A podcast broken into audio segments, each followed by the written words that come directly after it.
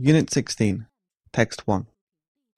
In one hospital in Bayonne, NJ, a patient treated for chronic obstructive pulmonary disease could get a bill for $99,690.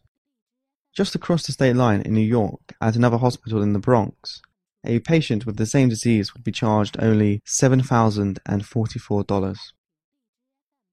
Such wild disparities in healthcare costs are driven in large part by the different rates insurance companies negotiate with hospitals.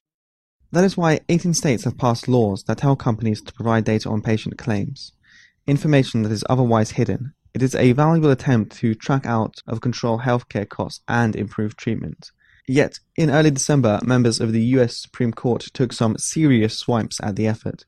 Burdensome and costly, Justice Ruth Bader Ginsburg called it. Purely for bureaucratic reasons, said Justice Stephen Breyer. The court was hearing arguments in a case challenging Vermont's version of the law. Companies have claimed that such requirements are excessive, that 50 states might put in 50 different requests for this claims information, and that an existing federal law already covers it. A federal law called ERISA requires private firms to submit health plan data to the U.S. Department of Labor.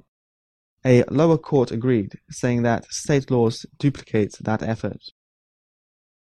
They do not. The Labor Department collects information about the financial state of health plans.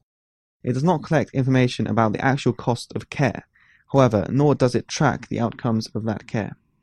Without a new federal statute, which is a political non-starter, the state laws do ask for such data, and that's why the US Solicitor General is supporting Vermont's case. So are many other states and the American Medical Association. The issue boils down to how to gather the best evidence. Insurance companies negotiate different rates with different hospitals and doctors, and patients get care for a single disease from multiple providers. For decades, the prices that hospitals and physicians charge private insurers have been treated as trade secrets. To understand the actual cost of treatment and the benefits, healthcare researchers need to be able to see what is happening to an entire population so the data are not biased and to track a patient through an entire course of care.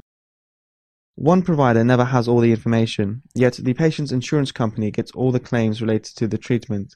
It has the best, sometimes the only, overall view. The US spends more than twice as much on healthcare per person as does the typical developed country. Yet Americans die sooner than people do in France, Japan, or similar nations.